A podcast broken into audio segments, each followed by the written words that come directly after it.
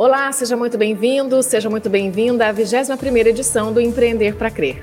No episódio desta semana, vamos bater um papo diferente sobre bastidores de startup, tecnologia e tendências de negócios com o CEO global da Digibi, Rodrigo Bernardinelli. A Digibi é uma scale-up brasileira de tecnologia, é criadora da Digibi HIP, plataforma disruptiva de integração de sistemas que tem o objetivo de simplificar, reduzir custos e agilizar a jornada de transformação digital das empresas. Oi, Marcos, tudo bem? Olá, Letícia. Olá, ouvintes. Eu sou Marcos Antunes, da Soneria Produtora de Vídeos, empreendedor de São José dos Campos e apresento esse podcast ao lado da Letícia Maciel, jornalista e também empreendedora, fundadora da BRZ Content e Marketing. A ideia deste episódio é esmiuçar conceitos ligados ao mundo das startups e falar da realidade do dia a dia de um CEO neste ambiente. Então, se você quer entrar para esse segmento de mercado, ou se você também quer entender um pouco mais sobre o uso de tecnologias para a transformação digital da sua empresa, acompanhe com a gente. Oi, Bernardo, seja bem-vindo ao nosso programa. Tudo bem com você? Tudo bom, Letícia? Tudo bom, Marcos? É um prazer estar aqui no programa Empreender para Crer. bom dia para todos os ouvintes. Rodrigo, você pode contar para nós como foi a sua trajetória acadêmica e profissional até chegar à Digibi? O que, que te levou a abrir uma startup? Bom, eu sempre fui um cara conectado em tecnologia, sempre participei dos mundos do computador, dos computadores, né? Desde, desde o início das plataformas, lá do. Na minha época era o MSX, o PC, né? Eu sempre trabalhei com isso e sempre me interessei, tanto que eu me formei em ciências da computação, né? E logo que eu me formei na, na universidade, eu já fui trabalhar em empresas de tecnologia, né? Eu, logo eu entrei numa multinacional de software, na época era Computer Associates, que mais tarde se transformou, na CA Technologies, e minha carreira foi em empresas americanas provedoras de tecnologia. Né? Então, depois da Computer Associates, eu fui para HP, depois da HP eu passei para IBM, depois eu voltei para a CA Technologies, onde eu comecei uma carreira executiva na CA Technologies, né?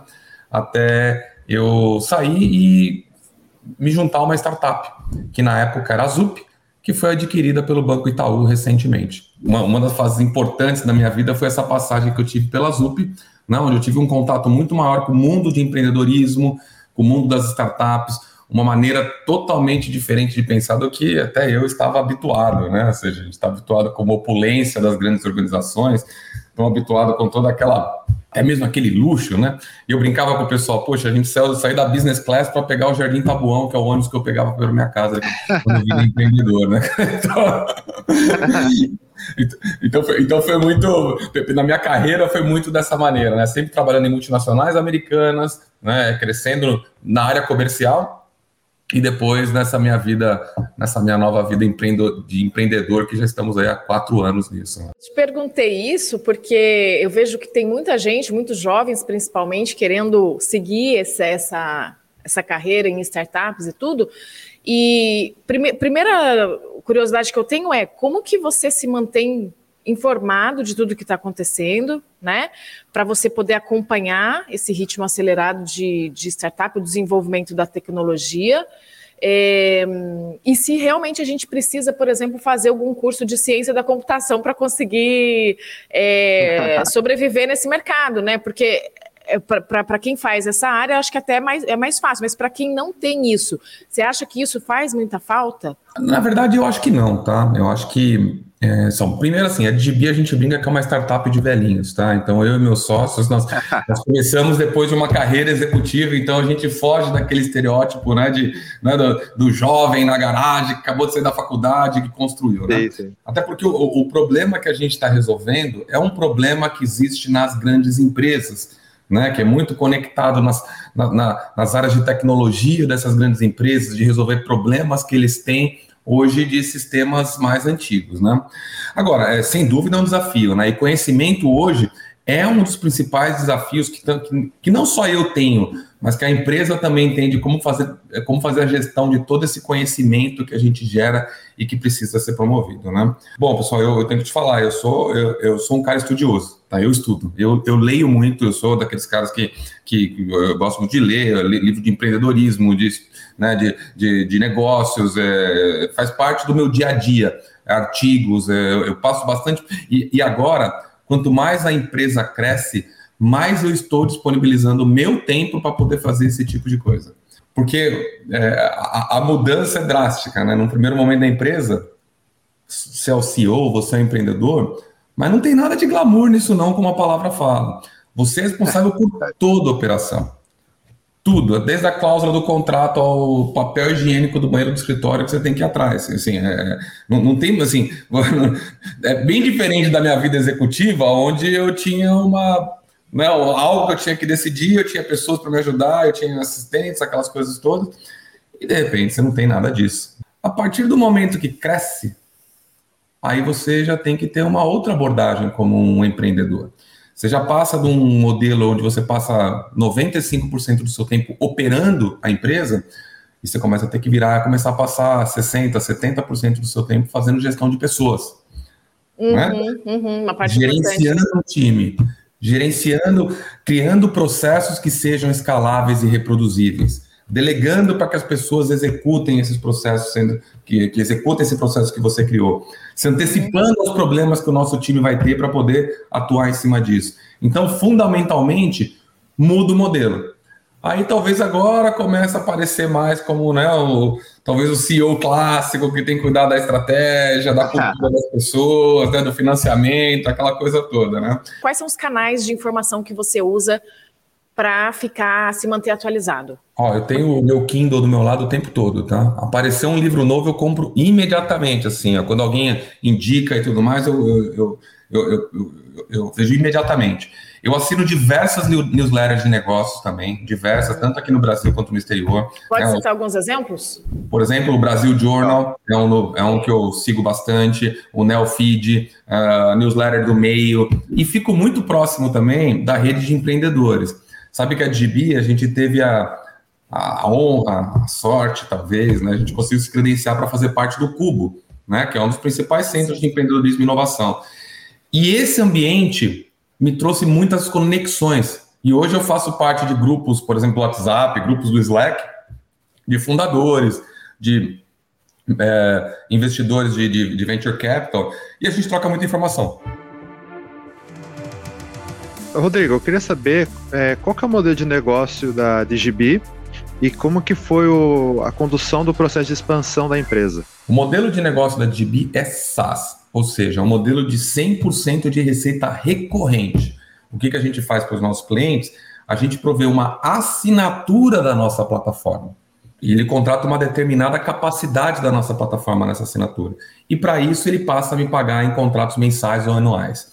Né? Então, é, é, e dentro dessa assinatura tá, tá, estão inclusos o próprio uso da plataforma, a infraestrutura que executa, as pessoas que vão dar treinamento, as construções aí dos, dos nossos fluxos de integração, é tudo um, um modelo all-inclusive que a gente tem. Mas no final das contas virou um modelo 100% recorrente, baseado em cloud que é muito diferente do modelo tradicional que as grandes empresas estão habituadas, que é o modelo de software, é o modelo de outsourcing, né? No final das contas, o que nós estamos trazendo é, é, não somente nós, né, mas a cloud como um conceito geral, software as a service, que é uma nova maneira de você operar a sua empresa, que você consegue conquistar, inclusive, uma certa independência dos seus provedores. E é isso que a gente busca ajudar nossos clientes, que eles se tornem realmente independentes e donos dos seus dados, donos das suas informações.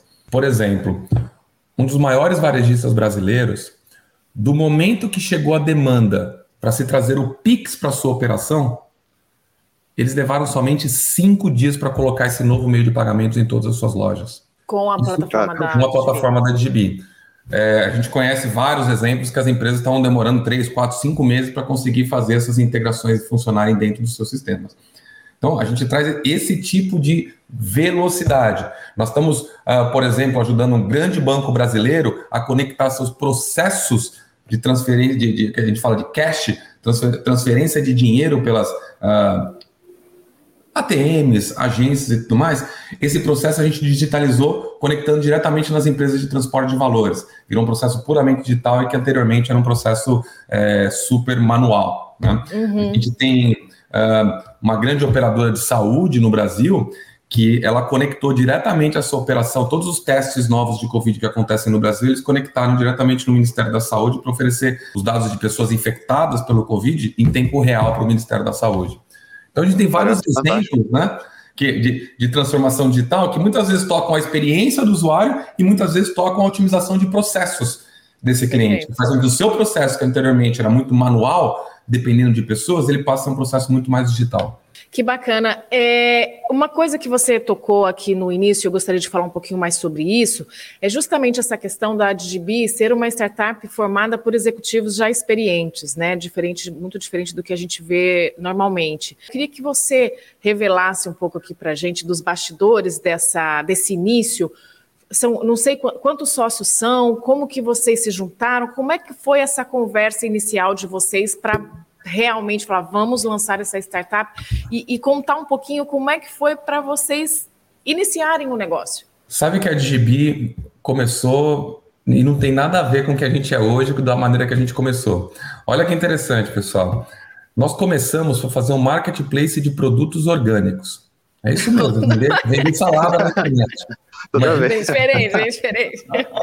o que também era uma boa ideia, parecia ser uma boa ideia, né? É? A gente começou a fazer esse tipo de coisa. Na verdade, foram, era um grupo de, de, de fazendeiros que eles tinham, trabalhavam com produtos orgânicos. A ideia deles era quebrar essa. É, é, é, quebrar o mercado e aproximar o produtor do consumidor de produtos orgânicos. E a gente conheceu essa turma, na verdade eu conheci, e a gente falou assim, poxa, é, a gente poderia te ajudar nisso daqui, né? A gente tem essa, eu tenho essa ideia de montar uma empresa, de fazer tudo mais, eu, eu, eu faço esse projeto junto com vocês. E foi aí que eu chamei meus sócios, o Vitor e o Peter. O Peter, ele é meu colega de longa data, a gente trabalhou junto aí, putz, é, é eu, ele, eu era o vendedorzinho, ele era o nosso consultor de pré-vendas, eu virei gerente, ele virou gerente, virei diretor, ele virou diretor, nós fomos subindo sempre juntos, né?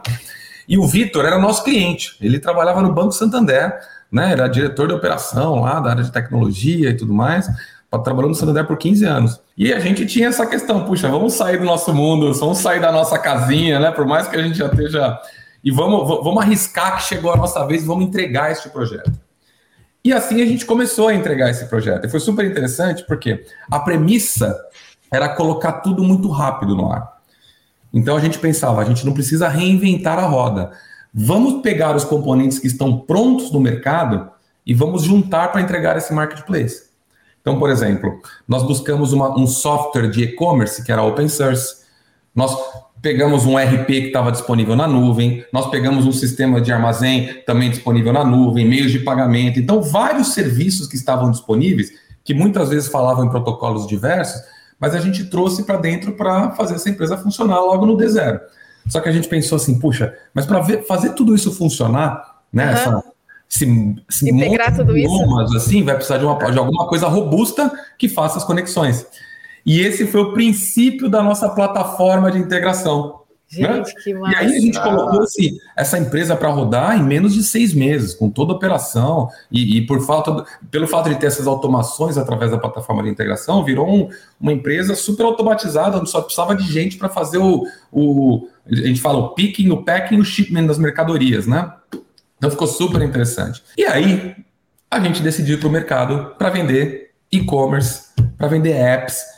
E foi aí que a gente, né, a gente errou, na verdade, né? A gente ah. percebeu que a gente não entendia nada de e-commerce, que tinha muita gente boa trabalhando no mercado brasileiro, no mundo, que esse mundo de apps tinha bastante gente que conhecia. A gente falou assim: puxa, cara, isso não é pra gente.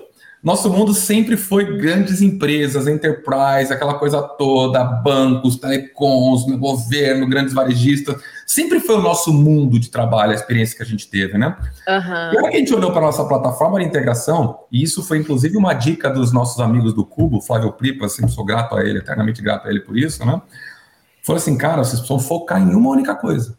E foi aí que a gente falou, vamos focar na plataforma de integração, porque o que a gente construiu com a arquitetura que a gente construiu, a gente não encontrou em nenhum lugar ainda, nenhum dos clientes, em toda a nossa história profissional, a gente nunca viu isso acontecer.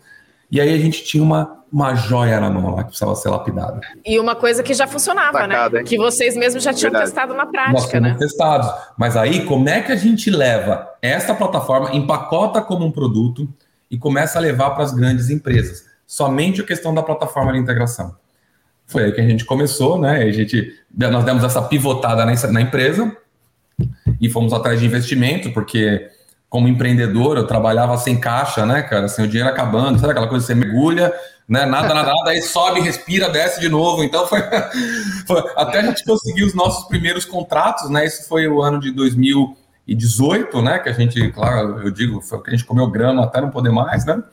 Mas daí em, em, em janeiro de 2019 a DIB começou a crescer e agora ela cresce num, num nível de maneira vertiginosa, né? Ou seja, toda aquela tensão da, da falta de caixa da empresa e tudo mais, assim, já é um, não, não, não, vou dizer que é algo que ficou para trás, porque a gente tem que estar tá sempre ter, ter, tomar cuidado com caixa, né? É, uhum. que pode matar uma empresa é falta de dinheiro, né? A empresa uhum. sobrevive uhum. à estratégia ruim, a pessoas ruins, mas ela não sobrevive se o dinheiro acaba. Então é uma coisa que a gente tem que estar tá sempre de olho, né? E olhando para os investimentos lá para frente. Como é que vocês começaram a montar a equipe para isso? Não, exato. Assim, muito, muito das, das, primeiras contratações, ela foi bancada pelo por esse projeto inicial. Ah, Mas com o tempo, não tem jeito. O, o dia 30 é implacável. O dia 30 chega. Né? E, e não, não importa se tem dinheiro ou não tem dinheiro na, na, conta, né? E foi um momento que eu mesmo tive que colocar muito do, do meu dinheiro também, né? Na hora que acabou o dinheiro que veio do projeto, eu não podia. Se é uma coisa que a gente tem na cabeça, é deixar as pessoas Assim, aqui nunca ninguém nós vamos atrasar o salário um dia, né? Então eu, eu usei parte do que eu, né, do, do, do que eu guardei durante minha vida executiva. parte não, na verdade usei bastante, tá? toda a liquidez que eu tinha na minha vida executiva, hoje já não tenho mais. Né? Assim, já, já, já, mudou. Agora não estou mais tão preocupado também, porque agora eu tenho um horizonte pela frente. Né? Mas, mas, assim, eu tive que. Eu, eu o Vitor, o Peter, meu sócio, a gente teve que bancar assim com, com os nossos próprios recursos pessoais para que a empresa andasse até a gente conseguir esse nosso primeiro investimento. Que foi super interessante. Foi com um grupo de executivos. É, que eles se reúnem, os executivos anjos, né, que se reúnem para fazer investimentos em empresas, né, e deu, deu super, super certo com a gente. E nesse momento, eu conheci o Paulo Veras, né, fundador do 99 Táxi, primeiro unicórnio brasileiro, e putz, e, uh, já foi uma relação com a gente com o Paulo super bacana. E o Paulo decidiu acompanhar o investimento desse fundo que fez uh, que, que, fez essa primeira rodada com a DIB, essa rodada de anjo, né? Então o Paulo, o Paulo Veras é, é, entrou e no final acabou trazendo a sua reputação né, de, de empreendedor, de um cara que foi o primeiro unicórnio brasileiro para junto da DB. O Paulo ele foi me apresentado pela, pelo pessoal da Red Point Ventures, né, que é um fundo que, que tem a sede lá no Cubo também, um fundo bem conhecido no Brasil e no exterior também, né? É um fundo internacional. E aí seguimos, seguimos adiante, né? Fizemos mais uma rodada de captação, né, para a gente fazer o primeiro a primeira entrada nos Estados Unidos, e agora estamos fazendo uma outra grande rodada de, de investimentos aqui para a gente ganhar a América, né, de uma vez e usar os Estados Unidos como plataforma para o resto do mundo. Fantástico. E, Rodrigo, como que está hoje a expansão da, da empresa aí nos Estados Unidos? A, a pandemia atrapalhou um pouco, né, porque, assim, eu tô, eu tô com o meu visto aprovado desde o primeiro semestre do ano passado e eu só consegui chegar nos Estados Unidos agora, né, porque não tinha consulados abertos. Mas nós estamos conseguindo contratar executivos aqui que estão que vão nos ajudar a fazer essa promoção da, da DB, né? executivos americanos que falam americanês, né? não é nem inglês, tem que falar americanês no, no idioma deles. E até agora, mesmo pequenininhos, a gente já conquistou 16 clientes, né? A gente está com parcerias muito interessantes, né? Com empresas, por exemplo, a Vtex, que está fazendo sua expansão nos Estados Unidos também. Então, estamos trabalhando junto com eles aqui nessa, aqui no, nos Estados Unidos, com outros grandes provedores de cloud que a gente já tem relacionamentos, estão nos ajudando a trazer. E agora nós estamos contratando equipes para replicar a máquina de vendas que a gente criou no Estados, lá, lá, no Brasil, né? Na verdade, a gente chama de máquina de revenue, né? Que a gente criou no Brasil, para replicar esse modelo aqui nos Estados Unidos. A gente usar esse país como plataforma para nossa expansão global. Nós já temos mais de 170 clientes no Brasil, clientes de grande porte, né? A gente é uma empresa que que a gente já dá lucro, né? A gente já, já atingiu o break-even e tudo mais, né? Então a gente está numa situação bem confortável e ganhando mercado, né? Onde, é, onde a competição realmente é muito acirrada, né? Eu queria saber, é, desde o começo da, do projeto da DGB, né, a fundação da empresa, é, qual você diria que foi o principal desafio para empreender? Olha, eu vou te dizer, logo no início, a parte mais difícil é você ter caixa. É a parte mais difícil. Então, assim, é, porque é aquela história que eu falei, o que mata a empresa é a falta de caixa. Então, você tem que trabalhar com essa perspectiva, é uma perspectiva que gera muita ansiedade. Eu brinco que cada um dos sócios teve a sua fase de pânico, né? Porque se a gente vê tudo que a gente construiu durante 20 anos, uma carreira executiva, né? A gente colocando na empresa, né? Tem, tem momentos que a gente que fica tenso, né? Até porque Com tem a, o, o, chaveamento da mente, né? Onde você sai de uma situação muito mais cômoda e você vai para uma situação muito mais de risco. E sabe o que é engraçado? Hoje eu acho que é muito mais arriscado trabalhar numa grande empresa do que tocar meu próprio negócio, sabe? Na verdade, mudou meu mindset, né, cara? Mudou a forma que eu encaro essa questão, né? Então, mas, mas assim, sempre foi essa questão de caixa, ela é difícil. Ela é difícil porque mexe com a pessoa, mexe com, com o patrimônio, mexe com, puxa, e não é só isso, né? O principal que mexe é fala assim, cara, eu já tenho aqui 10, 15 famílias que já dependem da DB no início. Como é, Era como é isso que, eu ia te perguntar isso, né? agora. É, a gente tem a impressão que startup sempre tem, sempre tem muito dinheiro, né? Porque tem investidores e, nossa, recebeu um aporte, tem os nomes aí do mercado e tal. A gente acha que a startup está nadando no dinheiro. E, e, ao mesmo tempo, pelo que você está falando, não, né? É, é, você tem dinheiro, mas você tem muito, muito, muito custo, é isso? Cara, assim, dinheiro, ele vai rápido, tá? Como que é? O dinheiro na mão é vendaval. É né? vendaval. É, é, é, se não tomar um cuidado muito grande, né? E muitas vezes você não estima corretamente. Né? Então você tem que ter muito cuidado. Eu, por exemplo, eu fiquei mais de dois anos sem ter salário. Nenhum salário. Zero. Eu vivia com o que eu tinha acumulado durante a minha carreira executiva. Né? Então, e, e eu não consigo mudar o patamar de uma hora para outra. Sim. Legal, eu consigo pegar o ônibus para voltar para casa, mas eu tenho minha filha, minhas filhas, meu cachorro, casa aqui, casa lá, aquela coisa. Até você consegue é, mudar de patamar de uma, de uma hora para outra, né? Então é, é, é, uma dificuldade isso daí. Então a gente tem que viver com essa questão do caixa de uma maneira muito.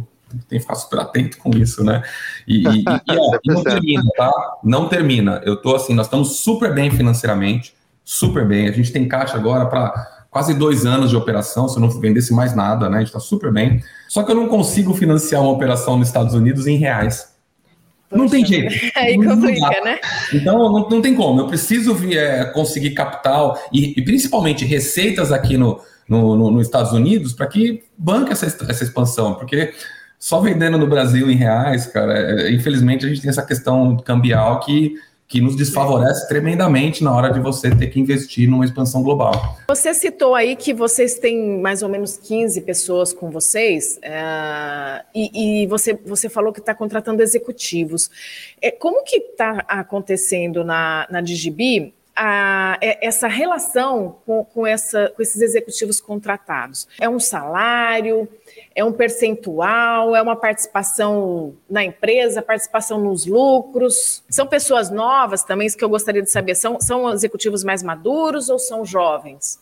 É, é tudo junto e misturado, tá? Essa, na verdade, a gente tem 120 profissionais hoje no GB, já, 120. né? Nós estamos e nós estamos contratando. É, tá, tá, tá, super difícil contratar, principalmente a turma de tecnologia, né? Tá super difícil. Estamos pensando em estratégias para isso. Mas assim, as relações que a gente tem com os executivos, a gente tem uma mistura, nós temos uma mescla. Sim, nós temos executivos mais experientes, né? Que passaram por empresas e que sabem lidar no, no, no, no com, com as questões políticas, as questões operacionais que existem numa grande enterprise. Isso é uma vantagem que talvez a Digibit que a gente tenha, né? Por ter sido uma, uma startup de velhinhos, como eu brinquei com, com vocês, né? Uhum. A gente tem muito dessa questão. Por exemplo, aqui nos Estados Unidos, a gente tem dois executivos já, né? Um executivo de operações e nosso principal executivo de, de marketing e vendas, né? É, americano, super, uh, super experiente, já trabalhou em grandes empresas, já trabalhou em grandes multinacionais. Né? Então, é, é uma pessoa que tem experiência para levar a nossa mensagem para as pessoas que a gente quer trabalhar. E ao mesmo tempo, a gente tem uma turma que se formou com a gente, né? É uma turma super jovem, dinâmica, que está lá construindo produto, né? Principalmente o time de produto, o time de entrega, eles são super jovens, super dinâmicos, né? São, são super diversos também. A gente tem gente assim das mais diferentes escolas, vamos dizer assim, vindo de grandes empresas ou vindo de startups. Então, tem, tem por exemplo, funções que a gente trouxe de startups como por exemplo a função de RH. É muito diferente o RH de uma grande empresa, de um RH de, um, uma startup, mas não tem absolutamente nada a ver, né? Por mais que processos já muito parecidos, como recrutamento, cultura, valores, aquela coisa toda, né? É, trouxemos marketing também dessa cultura de startup, porque a gente precisa também ter uma comunicação para essa nova geração que está entrando. Não é? Não adianta só a gente conversar o que a gente faz muito bem em vendas conversar com os altos executivos das organizações, o C-Level e tudo mais, e a gente não tem uma linguagem para as pessoas que vão efetivamente operar a nossa plataforma. Né? Ou seja, que, que a galera, a gente brinca assim, a galera, a turma que está chegando, o pessoal de tecnologia e tudo mais, como é que a gente faz para ter essa linguagem? Então a gente está mesclando muito o time com essas diferentes uh, uh, experiências que cada um tem. E os mais uhum. velhinhos adoram falar que trabalham numa startup, que nem eu, né? Todo mundo adora empresa, né? E essa, e essa questão do, das, das, participações dos executivos, tem um padrão ou cada um, vocês negociam com cada um que chega? Primeira coisa, obviamente, a gente tem que remunerar de maneira condizente, né? É, é, eu, eu, busco muito pessoas que também querem colocar o seu, né? o pessoal falou skin in the game, que querem vir para pela vontade de mudar, de fazer algo diferente, de participar de algo novo. Mas assim, para isso acontecer, eu não vejo outra maneira que não seja através de equity, através de participação na empresa. E a gente quer isso. Eu quero que todo mundo na DIB tenha equity da empresa. É, é isso, que eu, isso que eu espero, é, né? Isso, isso é que eu quero. Como é que nós vamos chegar a isso são outros problemas, né? Mas assim, não dá para trazer um executivo hoje em dia que não faça parte daquilo que a gente está construindo. Não precisa ser sócio fundador, pode ser sócio.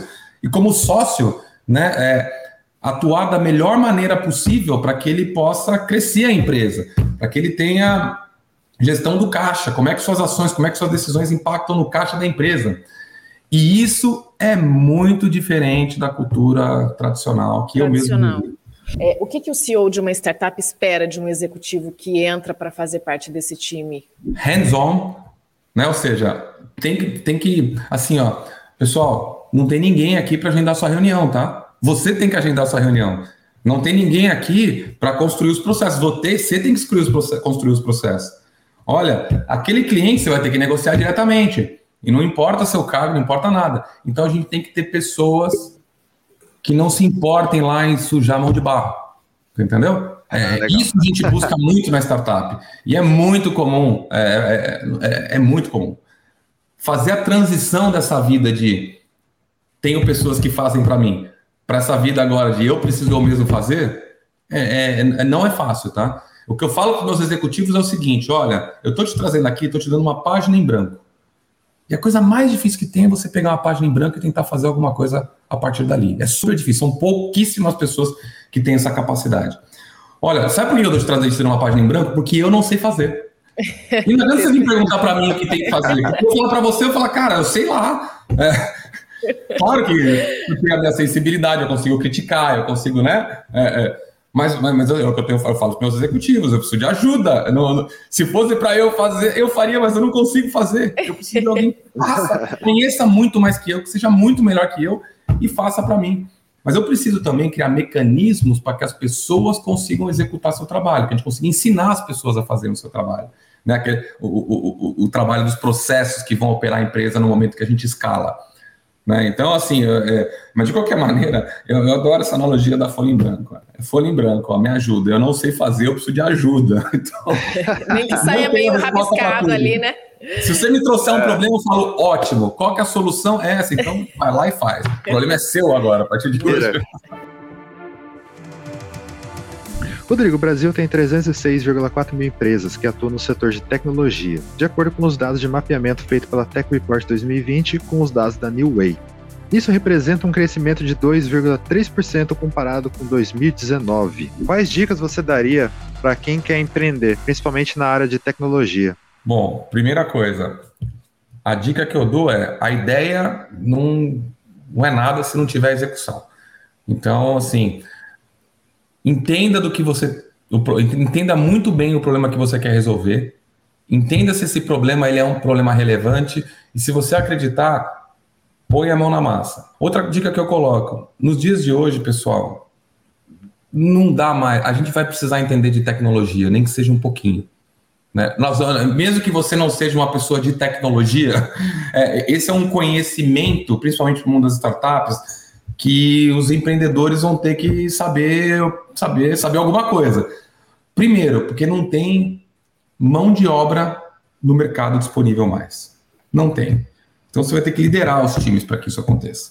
Né? Então, é, é, essa é uma dificuldade muito grande. Então, a dica que eu dou é: seja mão na massa, execute e conheça um pouco de tecnologia. E ó, mente aberta, tá? Nós não sabemos de tudo. Pelo contrário, nós temos muitas dúvidas. E cada vez que a gente conversa, cada vez que a gente tem algumas discussões, novas, novas, novas dúvidas surgem. Né? Então esteja aberto para conversar. Esteja aberto para adquirir novas experiências. Tenha a humildade de entender que você não sabe tudo, né? Que você precisa de ajuda dos outros para você conseguir chegar do seu, para chegar do outro lado, né? Que você não vai ser um, um, um ser em si só, você precisa de ajuda de todos para conseguir fazer seu negócio florescer. Talvez seriam esses pontos Excelente. que eu quero aqui para os ouvintes. E como que você está vendo essa troca de conhecimento? Profissional mais maduro, como que ele pode contribuir para esse jovem e como que o jovem pode contribuir com o conhecimento dele para os para os mais maduros? Bom, eu acho sim. Eu acho que as pessoas mais maduras, elas, por uma questão de experiência, que coisas que, que só o tempo vai trazer, não, não, não tem como. Eles conseguiram construir algumas cicatrizes, né? Alguma uma, uma carapuça, uma, uma, carcaça assim mais grossa, né? Vamos falar assim, tem, eles conseguem ter muito uma, uma resiliência muito maior. Tá? Então, essa troca de informação com quem vem dos mais novos está muito disso, né, cara? Assim, poxa, aqui você vai ter que ter um pouquinho mais de resiliência. Por outro lado, os mais novos, essa nova geração, eles trazem uma nova maneira de pensar. E que muitas vezes tem conflito, tá? E são conflitos que né, as pessoas, assim, os mais novos são mais sensíveis, né? Você tem que ter uma. Hoje em dia, você tem que ter uma forma diferente de comunicação. Mas a verdade é que eu acredito que o mundo vai sair melhor com isso. Então, essa troca também é uma via de mão dupla. Porque, por um lado, você tem aí os mais velhos ensinando como agir em situações de relacionamento.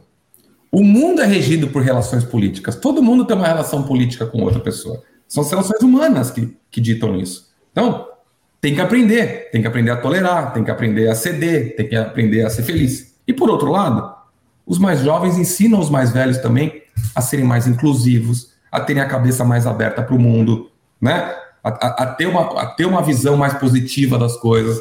Então, é, e essa troca, eu tô, eu tô falando isso aqui porque é o que eu tô vendo na DB, né? Eu tô vendo essas questões acontecendo de uma maneira extremamente positiva, extremamente positiva.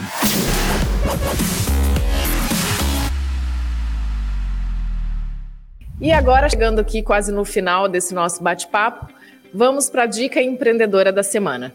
Eu gostaria de falar com você, Rodrigo, qual é a visão dos CEOs da Digibi com relação à comunicação estratégica na atração de investidores? Não, a gente investe sim, a gente investe em assessoria de imprensa, a gente investe é, em agências, eu tenho um time de marketing, um time focado em comunicação aqui, e essa é uma dificuldade. Lembra que vocês perguntaram dos desafios? A comunicação, principalmente da estratégia, ainda mais quando a empresa cresce, é uma coisa que o dia a dia muitas vezes te tira do, e é super importante, porque, é, cara, a estratégia é muito mais do que você não vai fazer do que aquilo que você vai fazer. Então, se você não, não comunicar a estratégia corretamente, você não está colocando os limites na sua organização. E organização sem limites, ela pode ser qualquer coisa, menos caminhar num único fluxo. Nós fizemos um trabalho grande com mentores, tá? Com mentores mesmo que são super conhecidos do mercado, que nos ajudou a construir uma estratégia. E simples de pensar. Onde a gente entende qual é o propósito da DIV para os nossos clientes, onde a gente entende qual é a nossa ambição enquanto empresa, nossa própria ambição. E quais são aquela, aquelas, a gente chamou de batalhas que a gente tem que ganhar para que a estratégia da DB aconteça.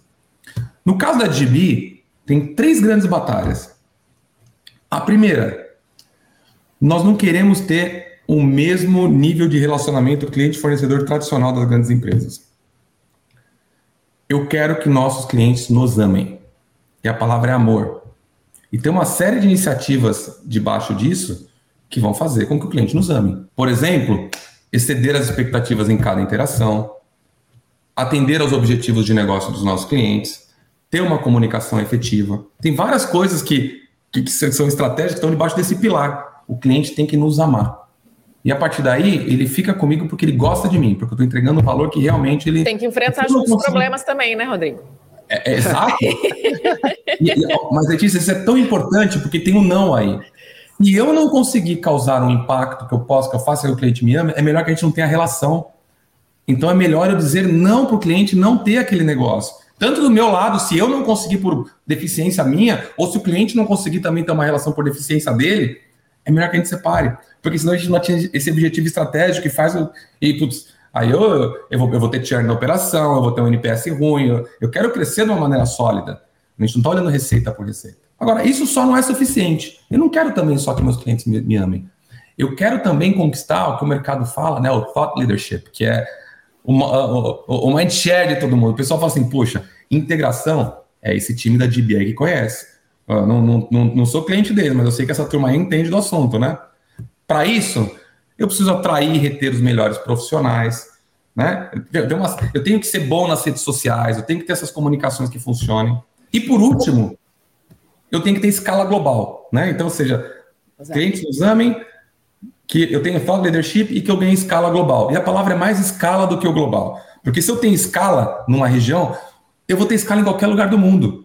Uhum. Então, para isso, cara, eu tenho que ter um, um, uma gestão eficiente, eu tenho que ter processos e infraestruturas que funcionem. Tem uma série de. Né, quando a gente faz o drill down desses negócios aí, tem uma série de pontos para isso.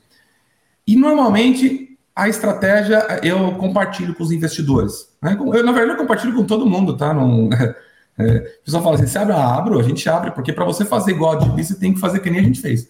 Larga tudo e vem aqui e faz, né? Então, assim, tem. Se fizer melhor, ótimo, que eu aprendo com você, né? assim, né? É. Alguém vai fazer, a gente não tem, né? A gente sabe que, poxa, daqui a pouco, né? A gente tem uns engenheiros aí, sai de, alguma, de alguma empresa e monta a sua própria. Aí né? a gente vai ter que aprender, né? Com, com nós, nós temos que aprender. É. Então, a estratégia a gente faz muito disso sim. A gente comunica com os nossos investidores e aí tem todo o desdobramento da estratégia, né? Ou seja, orçamento, ações, todas as os OKRs que a gente define a partir disso, né, a partir desses objetivos que a gente tem estratégicos. Como é que os investidores de startups veem a contratação de equipes de marketing, equipes de comunicação? Vocês, come... Vocês contrataram essa equipe desde o início? Eu tenho equipe de comunicação desde o início. Ah, os investidores, assim, Letícia, eles, eles confiam muito naquilo que o empreendedor está fazendo.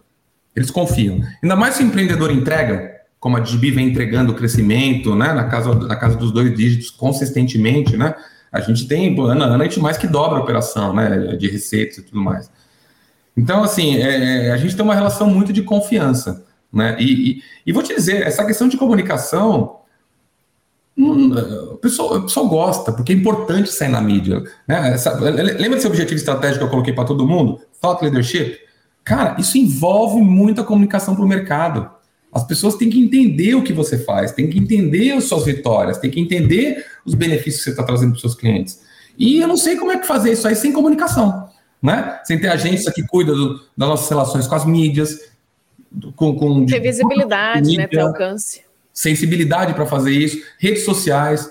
A gente achava que a gente sabia, tá? A gente achava que a gente conhecia de tudo. E a gente percebe que a gente tinha uma visão muito binária da, da, da questão. Fala assim, poxa, pessoal, não é como a gente aprendeu que se comunica hoje em dia, não. Vamos trazer quem sabe fazer isso. É claro que nós vamos orientar, nós vamos chegar no meio termo, é, é, é óbvio. Mas a gente, no final das contas, faz muito mais parecido com as sugestões que vêm do que com a da nossa cabeça mesmo. Né? Ah, e o que, que vocês estão fazendo, só para a gente encerrar essa dica empreendedora? É LinkedIn? Muito anúncios? LinkedIn. Muito LinkedIn. A gente usa muito de maneira orgânica, né? A gente usa muito o nosso website, porque o nosso website ele é a nossa porta de entrada, ele é o que o que, o que inicia, né, assim, o, os clientes, hoje eles, eles se, se informam muito mais antes de tomar qualquer decisão, então o website tem que ser bonitinho lá, né, a gente usa muitas redes sociais, principalmente o LinkedIn, por conta do nosso tipo de, de público, né, que é o público mais corporativo, né, então a gente usa muito o LinkedIn, é, o tempo todo como plataforma, mas também a gente mantém presença nas outras plataformas como o Instagram, por exemplo, né, é, é, com uma comunicação muito menos de, de gibi e mais sobre a vida do desenvolvedor, né, assim, é, questões que, que, que, que, tragam um senso de comunidade, de pertencimento para para os grupos, né? Então a gente investe bastante em comunicação, sim. Nossa, adorei o nosso papo, muito agradecida ótimo, mesmo. Ótimo. Sinceramente agradecida por você ter cedido esse Também. tempo precioso aí da sua agenda super atribulada para compartilhar essa experiência com a gente. É. Sempre será um prazer, estou sempre à disposição para isso. Eu que agradeço o espaço que vocês nos deram para poder compartilhar um pouquinho aqui com vocês, né? Espero ter né, ajudado as pessoas aí, ajudar de alguma maneira, né? Ou como com fazer ou como não fazer. Então, é, com certeza, com certeza. É, isso que é importante, dos dois lados. Dos dois lados. Então, Esse eu agradeço o espaço. Muito obrigado, viu? Obrigada a você. Até a próxima. Até mais. Valeu, gente. Rodrigo. Obrigadão, hein? Esse episódio está sendo transmitido pelo Spotify e também pelo nosso canal do YouTube, onde você pode participar enviando comentários e sugestões. Se inscreva no nosso canal do YouTube, dá um like e ative o sininho. Fique com a gente e participe.